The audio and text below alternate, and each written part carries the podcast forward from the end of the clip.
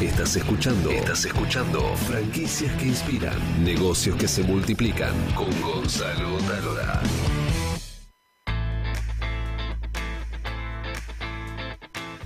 Los cambios tan vertiginosos que estamos atravesando también impactan en las empresas. Y hay muchas empresas que se quieren adaptar a los cambios y a veces se toman demasiado tiempo, tal vez seis meses, tal vez un año, y cuando finalmente sacan el producto o lo que querían lanzar, se dan cuenta que se habían equivocado. Y tal vez perdieron mucho tiempo y la competencia los arrolló. La transformación digital exige nuevas prácticas y cambios en la, en la cultura organizacional. Metodologías como las dinámicas ágiles están cada vez más presentes en las compañías. Dinámicas ágiles, ¿qué dinámicas ágiles? Bueno, ahora vamos a hablar de eso. Hoy todo es tan veloz y el desafío es constante hay que cambiar rápidamente. ¿Cómo hacerlo en poco tiempo? ¿Por qué hacerlo en poco tiempo y no tomarse tal vez más tiempo? Porque invertiste un año y tal vez podés volcar con la empresa. Vamos a hablar ahora con Diego Lema, que es director de Orozón Interactive, docente de la Universidad de San Martín en Transformación Digital, director del posgrado en Marketing Digital de la Universidad de Pascal, de Blas Pascal, y bueno, y otras universidades que si sigo nombrándolas se nos va el programa. Bienvenido, Diego. Ahora sí, gracias Gonzalo. ¿Cómo Muy bien. Vamos a hablar de esto de, cómo adoptarse a los cambios y mencionábamos esta, esta frase que para muchos tal vez es desconocida, para otros tocan de oído y para otros saben bastante, que es esto de las dinámicas ágiles. ¿Cómo transformarse rápido? ¿Cómo adaptarse? Eh, bien, a ver, las dinámicas ágiles, en realidad hay un modelo que se llama Lean Startup, que es el más conocido, eh, que a decir verdad es una adaptación de un modelo japonés de la Toyota del siglo pasado, eh, pero que acá eh, Eric Rice lo, que hizo fue hacer una adaptación de ese modelo para poder aplicarlo a una startup. ¿Por, qué a una startup? Porque la startup tiene una velocidad y una necesidad de poder llegar a algún tipo de producto rápidamente sin esperar muchísima cantidad de tiempo. Te voy a hacer esta comparación. Habitualmente lo que se dice es que una empresa como P&G, eh, Procter Gamble, digo, le puede llevar algo así como unos 360 días desde el momento en el que empiezan a pensar en un producto hasta el momento en que lo ponen en la góndola.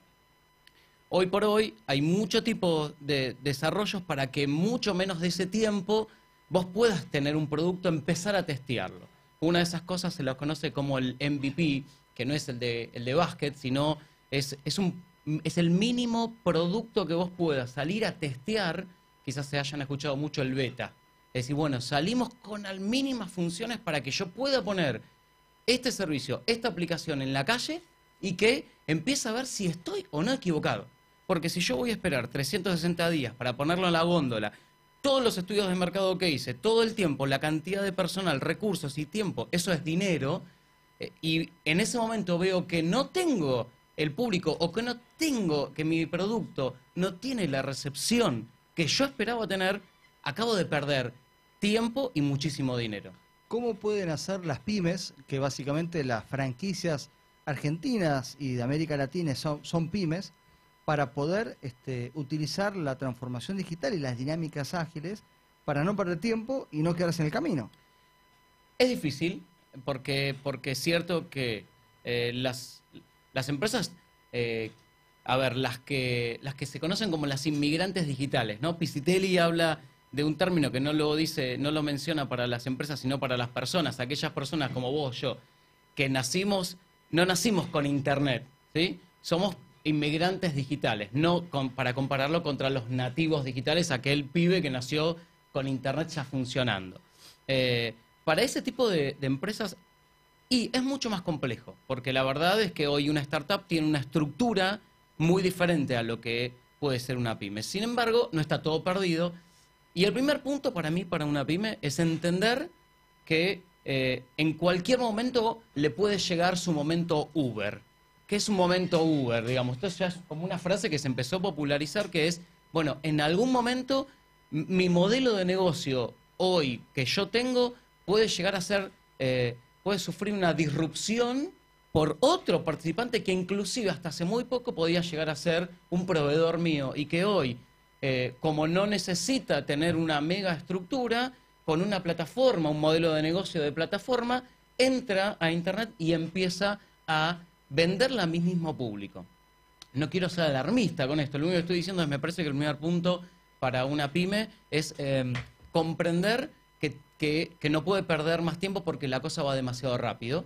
eh, y mm, por donde muchos empiezan es quizás por la capacitación, por empezar a entender eh, con capacitaciones cómo empezar a resolver algunas problemáticas que existen dentro de la empresa. Por ejemplo, que inclusive existen metodologías, metodologías ágiles para poder re- reformular la manera de encarar un servicio o un producto o inclusive entender, por ejemplo, lo que se conoce como un customer journey, como un viaje, cuál es el viaje que hace tu cliente antes de finalmente comprarte el producto. Entró internet, averiguó por acá, averiguó por allá. Bueno, entender que hay, hay lugares en ese viaje del cliente que pueden formar un cuello de botella y para tu empresa es súper importante. Bien, hay metodologías ágiles como para que vos puedas entender dónde tenés el problema y dónde tenés que fortalecer dentro de tu empresa.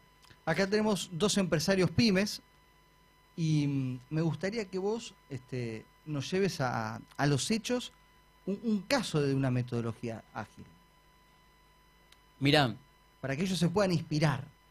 Ok.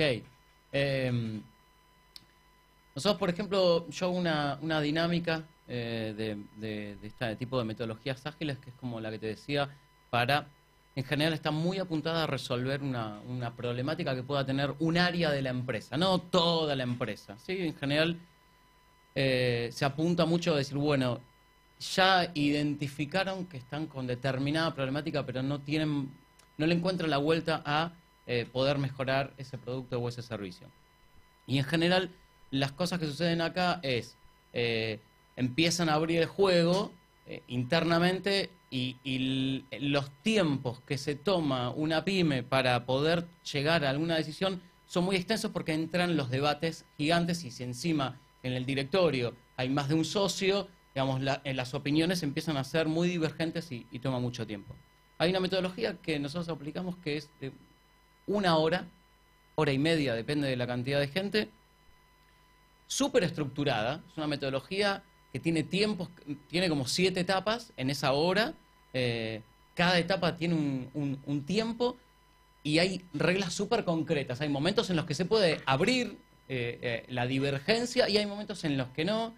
Pero la idea es que vos al final de esa metodología, después de, la de una hora, una hora diez, vos vas a encontrar una, una posible solución a ese problema. En general esa solución está inspirada en la que te puede generar mayor impacto y te consuma, te suponga menores cantidad de recursos. Recursos en todo sentido, de gente y de dinero.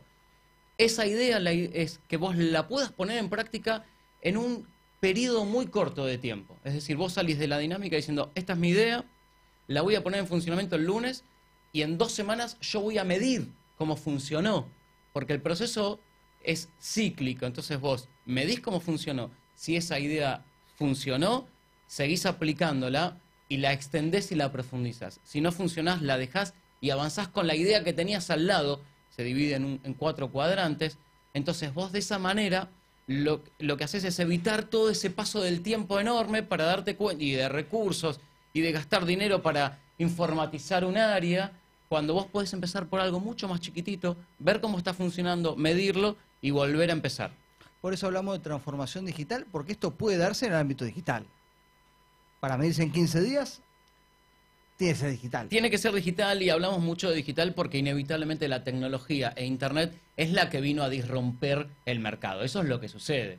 Eh, la verdad es que hoy la tecnología es la que te permite montar una plataforma y que eh, eh, le estés generando un problema eh, legal, por ejemplo, un globo. O sea, hoy un servicio como Globo no hay, no hay legislación mm, eh, para, al menos actualmente en, nuestro país, y esto sucede en muchas partes del mundo. Bueno, eso es porque la tecnología, la verdad, va muchísimo más rápido que la academia y que las leyes. Siempre me pregunto con esto de las dinámicas ágiles, cómo, cómo implementaron la mayoría de las pymes que básicamente se basan en un dueño y que el dueño siempre tiene la razón y en general es bastante, ¿no? En general, no, no digo el caso de ustedes, pero eh, mu- mucha pyme argentina siempre está basada en el dueño y acá básicamente es horizontal. Somos todos iguales este, y tenemos 15 días para probarlo y si no, a la basura y vamos de nuevo. Mirá, está re bueno eso que vos estás diciendo eh, por un par de motivos. Primero, lo de vertical horizontal. La primera cuestión.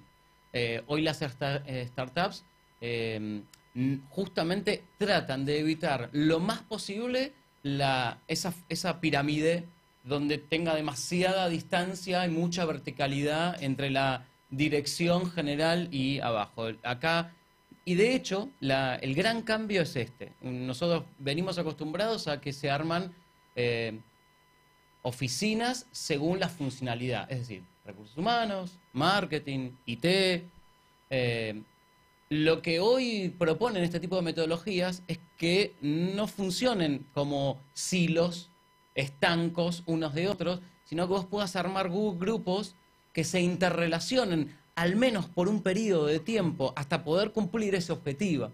objetivo. Entonces vos, en ese grupo de trabajo, podés llegar a tener personas de diferentes áreas, con lo cual termina enriqueciendo porque para eh, la persona que está haciendo publicidad y marketing le recontra eh, es súper útil poder estar en contacto con el vendedor que es el que va a vender el producto a la calle y tiene el termómetro de lo que le dice su cliente. Entonces, eh, por, por decir las- los beneficios de empezar a interrelacionarse y aplanar esa estructura que uno está súper acostumbrado a que sea muy vertical. Y en general, imagino que dentro del ámbito pyme eh, es bastante difícil que un dueño de empresa puede llevar adelante esto solo, porque necesita alguien externo que por lo menos le ponga ciertas bases. Mira, esto es así, es así de esta manera, ¿no? Después, si te va bien, seguimos, si te va mal, no seguimos, ¿no? Como siempre. Sí, eh, es difícil porque aparte esto eh, en un punto es demasiado nuevo.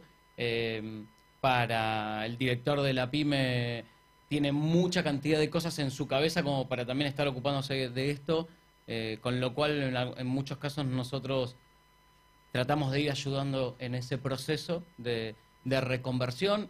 El proceso de reconversión también es toma tiempo y hay que ir armando como objetivos. No es que uno... No, no- hay que pensar la reconversión digital como algo súper gigante porque a mí ya el nombre me parece eh, eh, muy grande. Ya decirlo me parece muy O grande. sea, transformación es como darle de más, pero Totalmente, pero, pero sí, por lo menos igual para. Nosotros tenemos que, eh, digamos, a mí me parece que desde mi punto de vista una de las principales cuestiones es entender que uno tiene que eh, empezar a ver cuál es el producto que está ofreciendo porque todo el tiempo la demanda está modificándose. Eh, y entender que el producto de uno, la tecnología lo va a ir empujando a que lo vaya modificando. No hay mucha vuelta. Más, más rápido o un poquito más lento, pero la, la tecnología te va a empujar a que lo vayas a modificar. Pensándolo mucho más en lo que es servicios. ¿sí? Estamos con Luis Weisman, que es titular de la cerrajería, cerrajería Weisman, que nació en 1928. Sí. 1928. Recién hablamos que en los 80 no había internet. Totalmente. Mucho, creo que en el 28 tampoco había, ¿no? No. ¿Cómo atravesó, cómo- brevemente, podemos hablar toda la vida de esto, pero cómo atravesó la empresa esta transformación digital? ¿Cómo la estás atravesando? Te voy a contar una experiencia personal. En el año 97 vi por primera vez internet y me maravilló. Estaba en San Pablo, en la casa de un primo, y vi internet por primera vez. Entré a navegar distintas páginas que, si las viéramos hoy, son muy primitivas, obviamente. Y en cuanto volví a Buenos Aires, busqué una empresa que me hiciera una página web y ya en el año 97 tenía una web. Casi, casi no digo un pionero. Al pero- nacimiento de internet. Sí, sí, sí, prácticamente en la Argentina. Y hoy tenés comercio electrónico. Eh, lo que tengo es eh, exhibición electrónica, no venta electrónica. Ok. Vos prestás servicio. Prestamos básicamente el fuerte nuestro es servicios. ¿Y tenés chatbots? ¿Chatbot? No, ¿Chatbot? No pusimos. Sí, Todavía no pusimos. Es algo que tenemos que incorporar. Bueno, este, acá los viejos. Pero Él necesita arreglar la puerta de su casa, el chavo, y nos venimos. eso, por ejemplo, digo, no, es, es un servicio que hoy sale. Eso es un servicio que sale muy económico, que se instala en una cuestión de, de- de minutos, Minutos. prácticamente. eh, que a vos te automatiza un montón de servicios, fundamentalmente la respuesta a la gente, gente que quizás entra a tu página y que antes de levantar el teléfono prefiere chatear porque el público es otro. Eso es lo que digo. Como el público es otro, tiene otras costumbres. Es, es otro lenguaje el que se habla hoy. Completamente. Eh, y eso eh, es. mm, Si yo te digo que se está utilizando para eso, que yo digo machine learning, ¿te parece del futuro? Y la verdad es que no. Digo, son, eh, al menos en aplicaciones muy básicas. Obviamente se puede armar un robot para, para explicar por las dudas. Es, estamos hablando de un chatbot que es un, un pequeño robot automatizado que va a responder las preguntas que vos le, set- le seteás de manera eh, anterior a que la persona se ponga a chatear. Y va aprendiendo sobre la marcha para mejorar las respuestas. Sí, no aprende solo, pero vos le podés decir, bueno, de- le- te digo estas 25 formas de responder cuando te pregunten cuál es el horario de atención. ¿Atendés las 24 horas? Te lo pueden preguntar de mil maneras. ¿Atendés esta noche? ¿Ahora atendés? la ve-?" Entonces, vos le vas enseñando a ese, a ese robot. Algún día llegará el chatbot que haga entrevistas bot y lo haga mejor que yo. Va a pasar. Mirá, te quiero decir, no, no sé, yo no conozco casos de eso. Sí te puedo decir un caso de agencia de publicidad que está más cerca del lado nuestro, que lo que hicieron es en un bot de inteligencia artificial, le metieron miles de horas de publicidad históricas, luego le pusieron un brief, es decir, le dieron como una, un objetivo de campaña y con todo ese material armó una idea de publicidad. Digo, una máquina, para lo cual hoy habitualmente en una agencia hay un montón de creativos, ejecutivos de cuentas, reuniones y reuniones. Eso hoy lo hizo un, un robot en cuestión de horas, nada más. Bueno, muchachos, habrá que adaptarse. El mundo no está perdido. Si nos podemos adaptar, el mundo no está perdido. Diego, gracias. No, por nada, Gracias por venir gracias a transformarnos digitalmente. Eh, pará, y tu página web la tenés que tirar. La página orsonia.com.ar.